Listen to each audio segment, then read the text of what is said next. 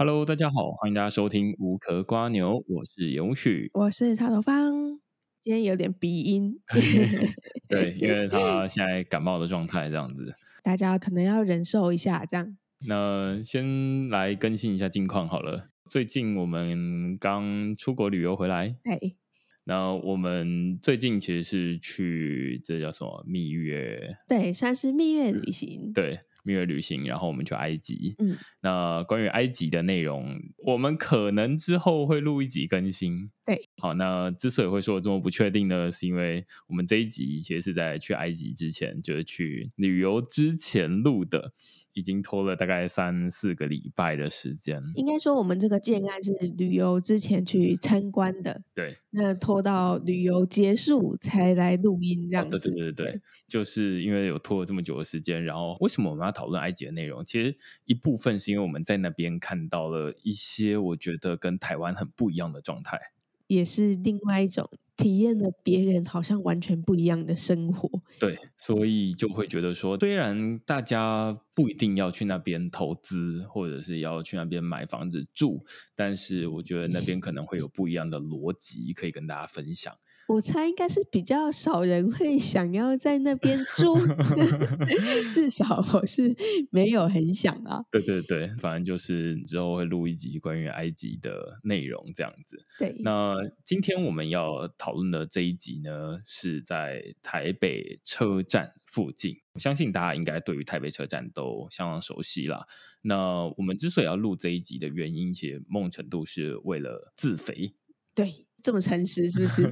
其实主要就是西区门户计划嘛，我们之前也讨论过蛮多次的，但是就觉得好像它的资讯对我们来说一直都比较零散。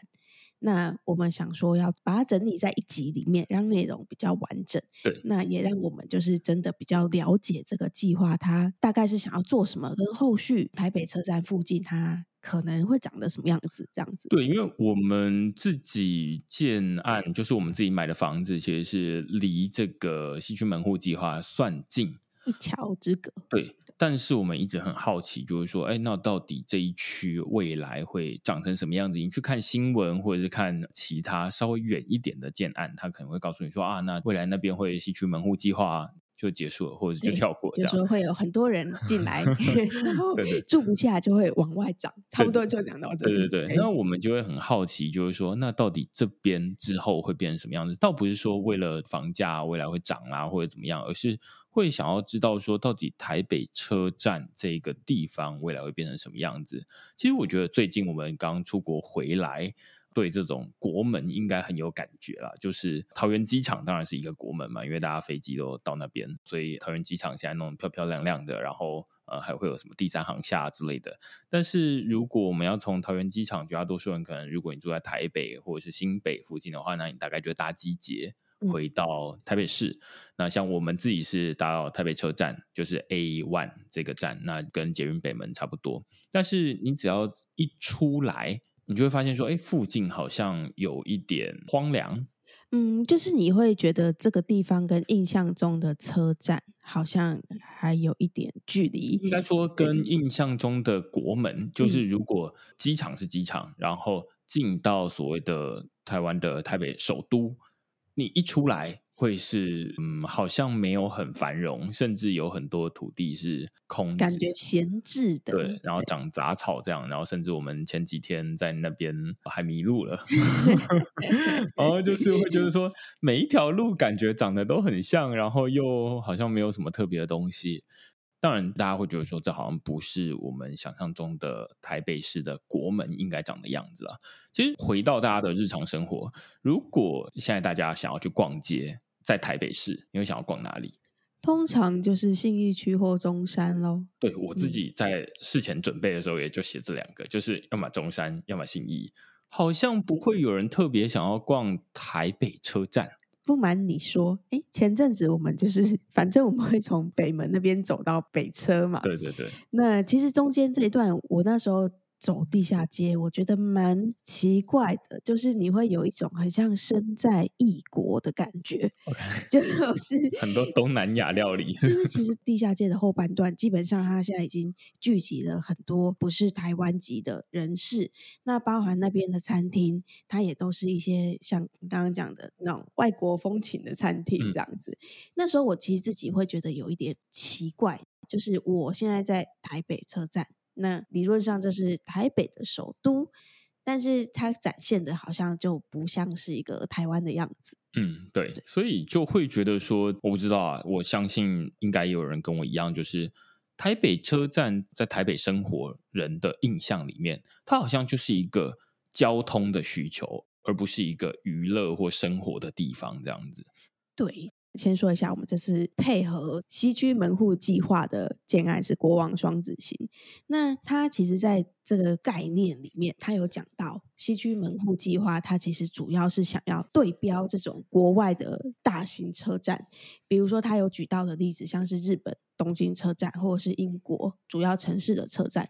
那他们可能有一些城市跟我们一样，会有一些古今交错，因为车站它的发展通常会很早。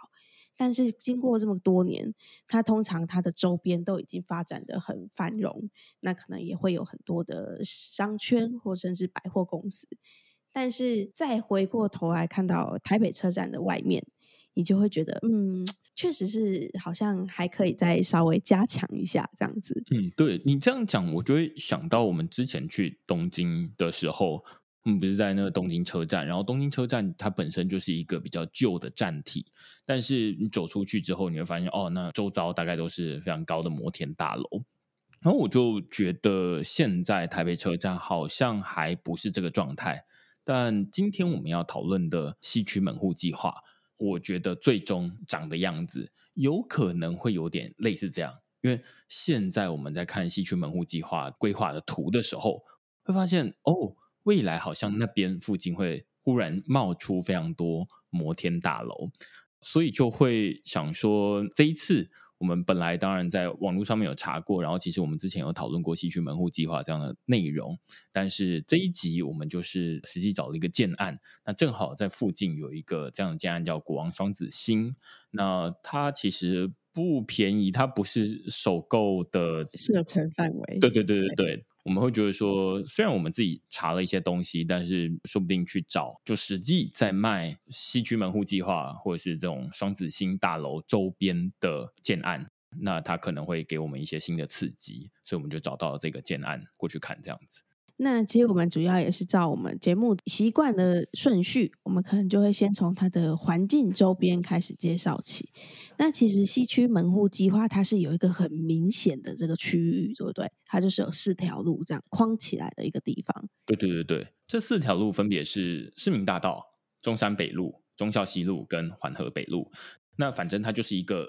长方形的地方了，那其实我觉得它算是蛮窄的，嗯，反正就是台北车站的左右两边，某一边比较长，然后另外一边比较短，因为台北车站比较偏东边啦。那它比较长的那一边，就是大家在台北车站走出去之后比较荒凉的那一边，对。空地比较多的，对对对，你有你有走过台北车站，你就知道哪一边比较荒凉。嗯、总之不是往东区的那一边，是往西区的那一边。那之所以之前它会这么荒凉，其实它是有历史原因的。那这个历史也跟西区门户计划有关系。地区门户计划这个词其实也不是。多久以前的东西？它是二零一四年柯文哲在当市长的时候，他就提出这个东西。那最主要，大家可能都知道，政绩大概就是把那个什么忠孝桥引道拆除。他那时候才刚上任没多久，然后就拆掉这个东西嘛。只是我是到这一集要准备内容的时候，才仔细去看为什么会有忠孝桥引道。哦，那反正现在有一个北门在那边嘛，就是以前台北车站在我们可能都还没来台北的时候。既然有台北车站，大概就是火车，只是现在火车都在地下。那以前火车跑在地上，嗯、那以前火车跑在地上就会有这种平交道跟汽车交错的状况。那于是那边的交通有点复杂。后来政府就在那边盖了一个有点像是高架桥这样子，让它上去。于是这个高架桥叫忠孝桥引道，那避免让汽车跟火车交错在一起，然后导致交通大打劫。这是它的历史原因了。只是盖了这个引道之后，正好也把那边有一个北门，它叫承恩门，嗯，这个门挡住。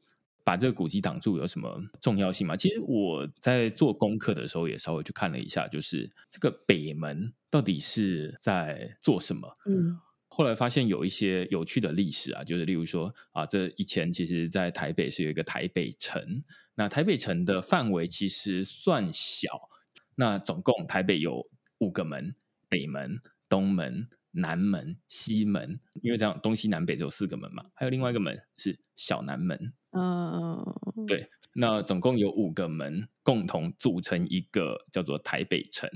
那这个台北城其实大概跟过去的这种清朝有关系。那总之呢，北门以前的位置就会跟现在这一样，但是西门、南门、小南门、东门都已经几乎不见了，嗯，就是没有这个地方。反正就是。东门现在不太确定是不是东门捷运站的东门哦，但是它现在的位置大概就是一条是在中正纪念堂那边是一个城门，然后爱国西路有点像是东门那附近也有一个城门，然后中华路就是西门捷运站那边有个城门，然后另外一个就是北门，就是台北车站这边有个城门，所以四个围起来就会是一个台北城的大小。如果你自己有在骑机车或者是开车在台北市区的话，大概就会知道说，哦，那大概不是一个很大的区域，大概里面是二二八纪念公园，然后总统府等等的，就差不多了。绝大多数现在我们知道的台北市，大概都在以前的台北城外。好，所以我们现在大概都是城外的人。那以前要在城内的人，可能是非常的不容易这样子。这是以前的历史。那所以。它既然现在唯一有保留的是这个北门，搭配我们刚刚前面提到，例如说哦，现在从国外回来，然后要进到台北，就会觉得说，哎，这好像不太像国门该有的样子。然后又觉得哦，现在这个铁路都已经地下化了，那这个引道其实不需要了。那把它拆掉之后，就会发现，哎，拆掉之后那一片本来就是有一个引道这样子，啊，结果把那边的路割得四分五裂的。那但是拆掉之后，哎，路变得很干净，那反而那边变成空在那边，于是就开始把前因后果全部整个串起来，就会说啊，那既然拆掉了这个引道，然后就可以让古迹呈现出来，同时台北车站也是一个古迹嘛，那就有点像是我们刚刚前面在讲，例如说东京车站或者是什么英国的国王十字车站，虽然我们没有去过，但是他们就都是说啊，那这是一个古迹跟现代大楼整合在一起的一个地方。于是才会提出这样的一个西区门户计划。那现在可以说是在西区门户计划的，我觉得半路上吧，就是它已经不算是很早期。如果是很早期的话，大概就是可能有很多规划，但是都没有人在动工。嗯，现在的西区门户计划比较像是动工到一半了，但是都还没完工。那在未来的应该可以说二零三零年之前。有很多的大楼会陆续完工，无论是我们现在讲的这种台北双子星，或者是明日台北城，或者还有一些什么黄翔台气北站，或者什么邮政双塔等等这些建案、公共建设，他们都会慢慢的长起来。那每一个看起来都是二三四五六七八十层楼高，嗯、那好像就会开始吸引蛮多人进来。对，主要它其实就是会有就业机会跟商圈嘛。那在这整个西区门户计划里面，它其实最重要的应该就是双星的部分。双星的部分，它总共就是会有两栋，其中有一栋它的楼高是不是比较高的？对对，那比较高的这一栋，等它盖好之后啊，它应该就是会仅次于一零一跟高雄的八十五。大楼之外第三高的建筑物，那它总共是分成就是 C one 跟 D one，其中的话比较高的呢，它会有七十四层楼，另外一栋会有五十五层楼。这些的规划里面啊，它上半部可能通常都会比较偏向是商办，那下半部它就会是商场，可能中间它还会穿插一些楼层是有在做这种饭店的服务的。这边盖了很多的大楼，无论是这一个台北双星，它会有很多商场。其实明日台北城，我看它也是有一些这种商场，然后不知道会不会有饭店。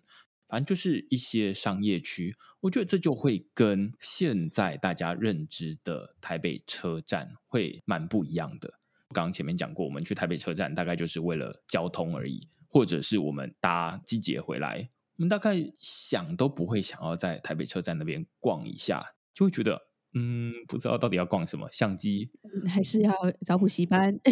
对对，找补习班，就是那边没有太多这种公共空间可以让你停留。但是现在看起来，就是那边会开始慢慢的多了更多的办公室，更多的商场，然后你甚至哦回来的时候，可能可以在那边吃一下饭。现在绝大多数人要在那边吃饭，大概会去哪里？能就是台北车站的二楼那个微风的那个地方吃饭，那不然。台北车站附近，我实在想不到还有什么东西可以吃这样子。对，所以基本上呢，这个商办它整个发展起来之后，他们当然期待可能会有很多比较大型的公司或企业，他们会慢慢的将他们比较像是总部的这种办公室慢慢的带过来。那像这一种企业，它常常就会有带来很多商务人士。他们可能就会有一些出差的需求，嗯嗯，再来的话就会变成这里人多了，他会有商圈形成之外，他也会开始会有一些需要找地方居住的这一种服务，他也必须要满足才可以。对，所以这其实跟我们今天就是看的那个建案国王双子星，它就是满足这种需求，就是我们其实不真的是要去看国王双子星这个建案了。因为它一平一百四十万，蛮贵的。那但是我们实际去看完整个建案之后，我们大概有个心得，就是他一开始有问我们说：“哎，那你们是要自住吗？”我们就说：“对对对，我们是要自住。我们看房子大概都是自住的需求，没有投资的需求。”但整个听完之后，会觉得，嗯，他可能也没有。管我们到底有没有自住，或者是说在介绍西区门户计划，某种程度是蛮符合我们的需求啦。就是我们就是想要知道西区门户计划，但我们不真的是要住在这边这样子。那这个国王双子星呢，还是大概补一下它的基本资料。虽然我们感觉它应该不会是大家的这个 关心对象啊。对对。国王双子星的话，它的基地面积也很小，因为其实在这么市区的地方，它要去整合是非常的不容易。它的基地面积只有五百一十三平，公设是三十三点九五 percent。地上的话呢，预计会盖二十八层楼，地下会到五楼。那格局的部分，一到三房都有，其中最小的大约从十二平开始。这个十二平其实看起来就是很明显的那种商务居住的套房。对，对，那最大的可能有到四十九平。那预计完工的时间呢？这里有查到两个落差还蛮大的资料，就是在乐居上面登记的大概二零二八年第四季，但在五九一上面写的是二零三二年的第二季。所以其实这个差蛮多的，嗯嗯嗯，对。但反正我相信应该没有那么多人真的想要买它了。但我觉得国王双子星这个建案，我们那一天去，你现在还记得吗？大概快一个月之前了。嗯，其实大概还是有一点印象。它的这个接待中心也是它本身基地的位置。嗯，那其实我们就是会需要开一个小巷子进去。嗯，旁边是真的算蛮挤的，而且它其实在整合的时候。它就在市民大道旁边，但是它跟市民大道中间呢，还是隔了一个老旧的公寓，那就是那种在整合的时候可能没有整合进来，所以它就卡在那边这样子。那这个小小的地方呢，其实它七月的时候就已经开始在贩售或者是开放参观，但我们大约九月份才去，他们可能十月份左右呢。或者是十一月份，他们这个接待中心也会拆除。应该我们播出的时候，他就已经拆了啦。对，其实我们也很表明来意，就是说我们一直有听说这个计划，那会想要了解看看这个计划它到底在计划什么。嗯、那之后这一个区域，它可能会是什么样的一个样貌？那我觉得他在这一方面跟我们讲的真的是蛮仔细的，嗯嗯嗯，可能这也真的就是他们建案的很大一个卖点。对啊，所以他花了蛮多的时间在跟我们说，哎，比如说这个西区门户计划包含哪些东西？那他甚至会跟我们说哪一些东西它的进度现在可能已经开工了，或者是已经快盖好了。比如说像黄翔这个商办，其实它就是基本上外观都已经快要完成了。那哪些东西是还没开始动工的？嗯，他其实帮我们讲的蛮仔细的，这样子。那几个已经动工的，或者是已经快完工，我相信大家应该都可以看得到啦。例如说，这种黄翔台七北站，它其实就是在金站的对面，嗯、那边有一个玻璃帷幕大楼，它好像以前是台气，本来预计是要做饭店。对，那反正就是以前、嗯、之前曾经有一段时间是据说万豪酒店要万豪酒店要进驻在那边，但是反而后来变成商办。那总之不管它未来变成什么，它就是一个很高的办公室。那其他的大概都是正在盖或者是还在规划中的，例如说我们现在的这种双子星，他就说，哎，现在双子星，我们一直之前一直有一个疑惑嘛，就是说，到底双子星会盖在哪里啊？里 因为我们自己骑机车过去，就想说机机车比较好放，然后实际看得比较清楚，不用汽车好像隔了一个玻璃，然后隔得比较远，实际看到底双子星会盖在哪里？然后，但是我们找来找去，就是会觉得说这些都机结啊，那到底最后会盖在哪里？然后后来才发现说，哦，原来它是会盖在机捷的头顶上。对，因为我们其实之前去看，就会照着那个地图，或者是它这个这个位置，我们就想说这里就是机捷。那它这个机捷看起来也没有要拆除的迹象。但是又说他已经动工了，啊、那所以到底在哪边？我们就一直觉得很疑惑。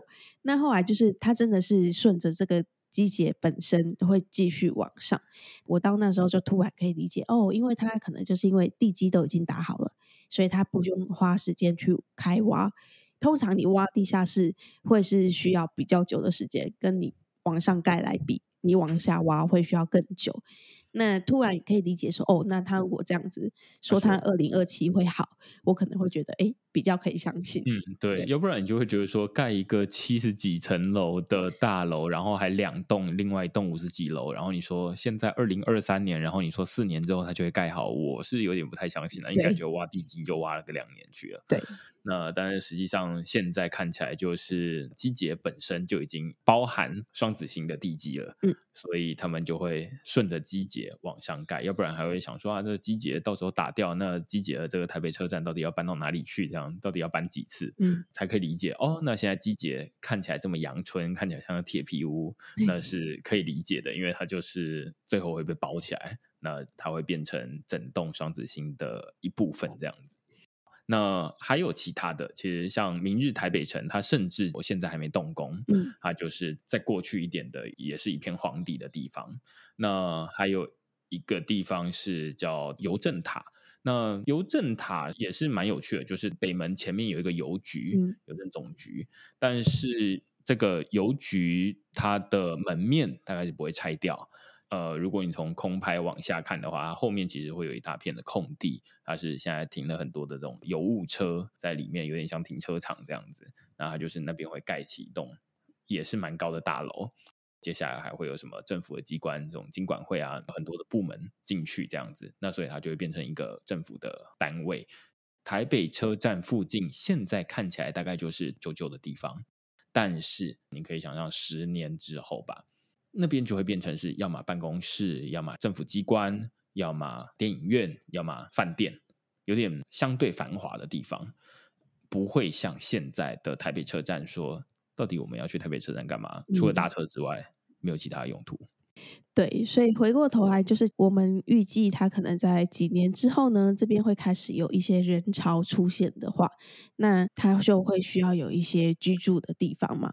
其实我们那时候去看国王双子星之前，我们没有这么多的预设立场，我们也没有做很多的功课。但是看完之后，我们就会有一些心得跟想法，就是这一个建案，它感觉真的不是要给你自住的人在住的。对。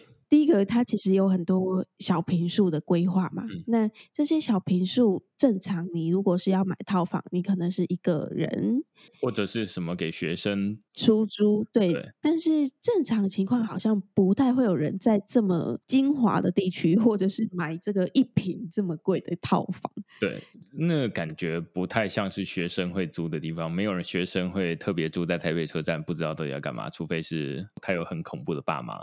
你说叫他每天强制补习，对，补习跟住家两点一线这样子。对，呃，要不然感觉好像不太会有这样子的需求。那绝大多数大概是商务人士啊，就是这种公司，然后可能外籍人士，然后来台湾，那可能就是有一个房子让他在那边可以住。那但是就是简单的套房，不用在外面租饭店这样子。对，然后其实这个建案里面也有一个蛮特别的地方。它大概也会有几层楼，如果我没印象，应该差不多九楼、十楼左右，会有一些饭店的这种规划。对，它目前是这样规划，但是后面实际上会不会有人来经营，或者是它实际上会不会真的是一个饭店，还不确定。但它已经有先设计一个独立的那种出入口跟独立的电梯，是到达饭店的楼层。我补充一下这个饭店的规划，就是我们现在在说的这个，就是国王双子星这个建案的某一两个楼层里面会内含饭店。好，所以你可以想象这是一个没有那么纯的住宅大楼。对，它是楼下会有商店，哦，一楼都会有商店，然后呃，你中间有某几楼是饭店。所以自然大家就会想说，那我买在这边不就是有一些是我们这边的住户，然后有一些是饭店的旅客，感觉很复杂，出入很复杂。嗯，于是他们就想说会把电梯分开来。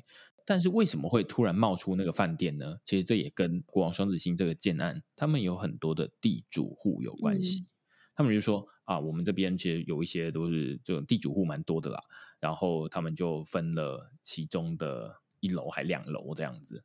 好快乐，对，就是在台北，在台北车站附近，然后分了这种新的建案，然后不是分什么一户两户，是分一层楼、两层楼这样。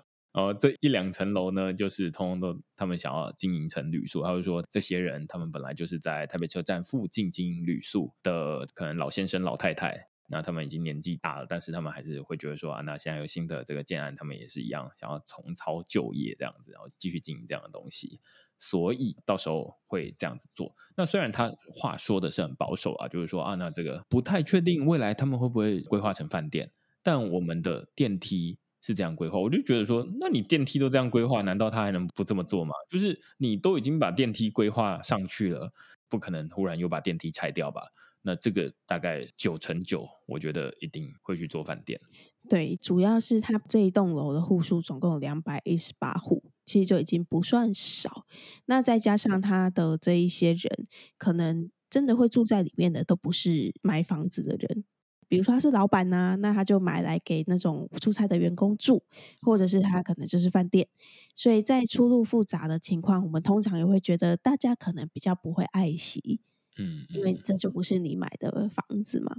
那这个地方因为离我们之后的这个，比如说发展的东西非常的近，所以预计它可能就会被拿来投资用，或者是真的就是出租用这样子。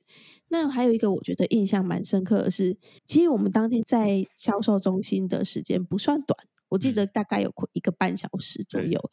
但是这一个半小时之内呢，代销他完完全全没有提到任何关于建材的介绍，连一点点都没有。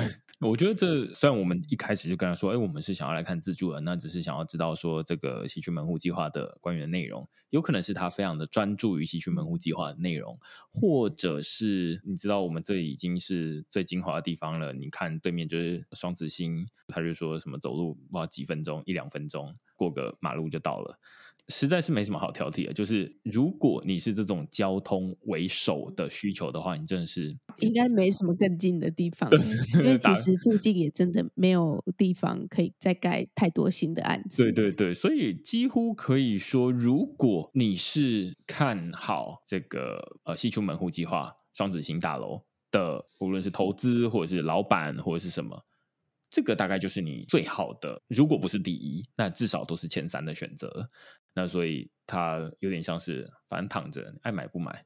那我们也不一定真的需要介绍什么样的建材，那他就完全没有琢磨到这些东西。但是对于听在我们这两个都会想要去看自住建案的人来说，我们就觉得说，嗯，好像是不是少了什么东西？就是你好像跟我讲完前面的第一 part，然后但是后面。我都不知道你到底要怎么盖 RC、SRC，然后这个一个楼地板到底要多厚，然后外面防水要什么？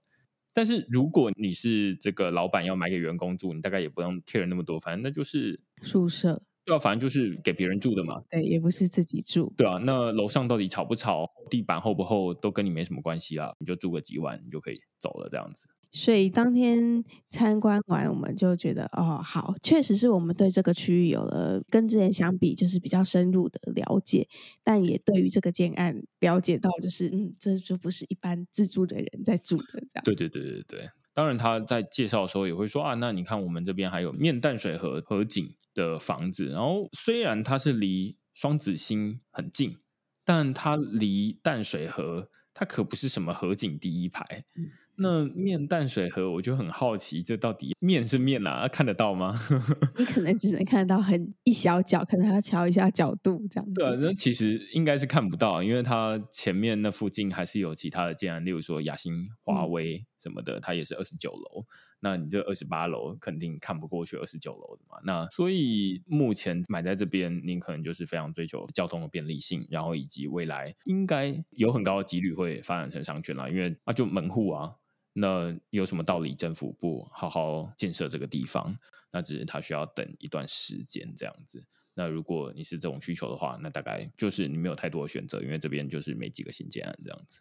对，所以这个大概就是这个建案跟西区门户计划的一个状况啊。嗯，其实我们在做功课的时候，有查询到西区门户计划这个议题，它一直都有很多的讨论，嗯，包含可能双新这两栋，它可能在招标的时候就有蛮多的故事。对啊，可能先从一些流标流标，然后后来哎得标了，结果发现是空壳的公司，呃，中资这样子，然后被这种投审会挡掉，类似会有这一些的记录。那也就是因为这一些过程，让他其实迟迟就是没有开始真的发展，但至少现在他已经就是开始确定动工了，这样子，我觉得。将来它就是会长得一个，你可以想象，我至少我自己想象起来，会是一个看起来比较繁荣，然后感觉比较有生气的一个地方。对，我觉得最简单的感觉应该就是未来大家去台北车站不再是那么目标取向，就是会觉得说有点像我们去中山，我们去这种信义区，他可能是去吃饭，有可能去上班，有可能去逛街，嗯，哦，有很多不同的可能。那你实在是很难说，就是到底去新义区干嘛？它可能就是看电影这样子。